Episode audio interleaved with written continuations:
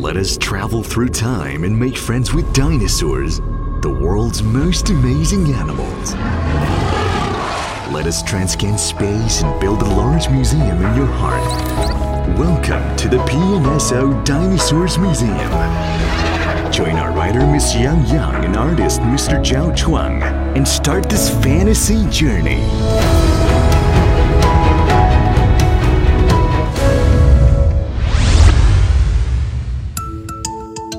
The Zhucheng Tyrannus, armed with numerous teeth.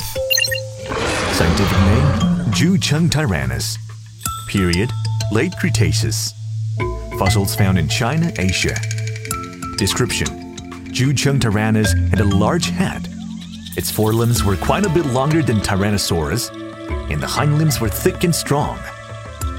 The adult Zhucheng Tyrannus was about 11 meters long and weighed about 6 tons. Most powerful family of dinosaurs had to be the Tyrannosaurids.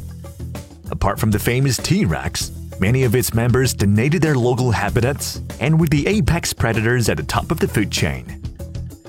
Zhucheng Tyrannus lived in the late Cretaceous period near today's Zhucheng City, Shandong Province, China, was one of them. This Zhucheng Tyrannus, named Lu Xiong, was 11 meters long, 4 meters high at its hip, and weighed 6 tons. It was larger than the closely related species Tarbosaurus and Daspletosaurus, and about the same size as Tyrannosaurus. Zhucheng Tyrannus appeared earlier in time than the T Rex. As indicated above, its forelimbs were not as reduced as T Rex's, which means its forelimbs were slightly longer than the latter's. Nevertheless, its forelimbs were still ridiculously short compared to most other carnivorous dinosaurs. Many people laugh at the degenerate forelimbs of Tyrannosaurus dinosaurs. Why are they so short? We don't know. Some ideas have been presented, but these are difficult to scientifically test. Perhaps the short forelimbs reduce the weight of the front of the body to compensate for the large head. The hat was the primary weapon of Zhucheng Tyrannus, and the small forelimbs would have very little function in this. How is this possible? Look at some carnivorous birds today, like the secretary bird in Africa, or the roadrunner in southwest North America. Neither of these has functioning hands. Instead, the hands have been transformed into wings. Yet they are powerful hunters using their powerful hind limbs equipped with sharp claws and their strong beaks. Lu Xiong, the Zhucheng Tyrannus hat, was broad and tall. Its lower jaw was not as wide as that of a T Rex, but much wider than most other contemporaneous carnivorous dinosaurs. Its jaw and skull were connected to the neck by highly developed muscle groups, which provided considerable bite force. It had more than 60 teeth in its mouth, far more than average carnivorous dinosaurs, but about the same as in T Rex. Very strong bite force allowed the sharply serrated teeth to cut through flesh and penetrate and pulverize bone.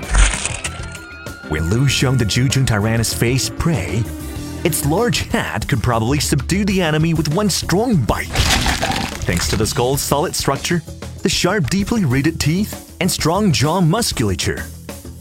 Sometimes, Lu Xiong could use its hind limbs when it needed to lunge at a fleeing prey, or kick, topple, and injure a potential meal. Near present-day Zhucheng City, where Lu Xiong lived, there were many herbivorous dinosaurs, such as Shantungosaurus, Qingtaosaurus, both hadrosaurids, and Sinoceratops, a ceratopsid. These were big animals, but had little in the way to defend themselves. Lu Xiong could always count on its strength and turn them into satisfying meals. You surely want to meet more dinosaur friends in the PNSO Dinosaurs Museum and experience their magical lives hundreds of millions of years ago. Don't forget, we are meeting again soon.